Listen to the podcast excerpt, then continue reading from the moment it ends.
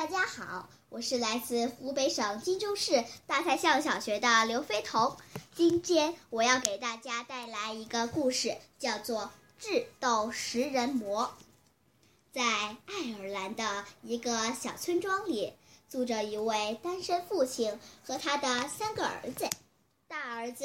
二儿子很强壮，可他们很奶；三儿子很勤劳，也很聪明，但他却是一个瘦弱的孩子。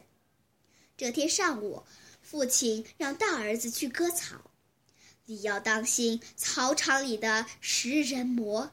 父亲说：“不过他虽然看起来很可怕，可一点儿也不聪明，对付他其实是一件很容易的事。”在发发了一一通牢骚后，大儿子拿着镰刀，慢吞吞地向草场走去。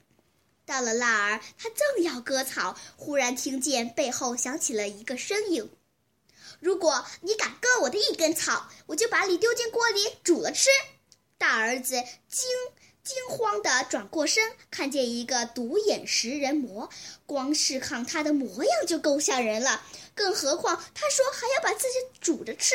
大儿子吓得一吓得大叫一声，扔下镰刀，没命地跑回了家。在听完大儿子的陈述后，父亲决定让二儿子去割草。二儿子在出发前也发了一大通牢骚，来到。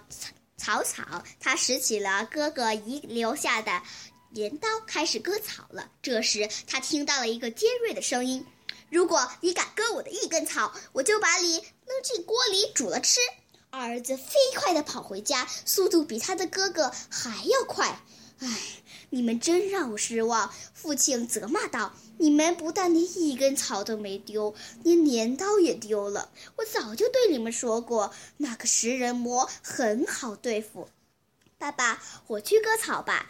小儿子自告奋勇道：“唉，你太弱小了，一个人不能对付十二食人魔。”父亲说道。两个哥哥也奚落他：“你还不够食人魔塞牙缝了。”但他并没有被两个哥哥哥的话吓倒，他坚定地望着他们，说道：“我虽然个子小，但面对那个炙热的食人魔，我应该不会比不会比两个高大强壮的东西跑得快吧？”塞尔的两个哥哥顿时羞得脸通红，不再吭声了。塞尔继续恳求他的父亲让他去割草，最终父亲心软了，同意了。第二天，他起了个大早，把午饭带上，可是却只只从厨房里找到了几个陈面包和一些奶酪。他把它们放在一个布袋里，然后就推着手推车向草原跑去。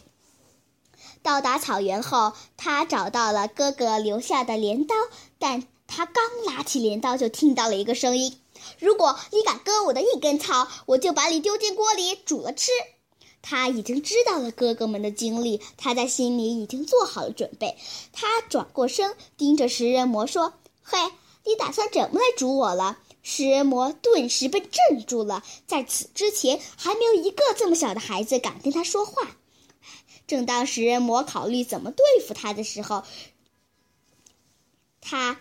想起了在布包里装着像石头一样硬的面包，顿时有了主意。你看见这块石头吗？塞尔用生硬的语气语气说道，便从口袋里拿出一个面包，把它放在掌心上。食人魔很疑惑，点了点头。塞尔用用两根手指夹起石头，一使劲，捏碎了石头。食人魔看得目瞪口呆，他想不到这么小的孩子居然有如此神力，他害怕了。他恳求道：“请不要伤害我，你还要把我煮了吃吗？”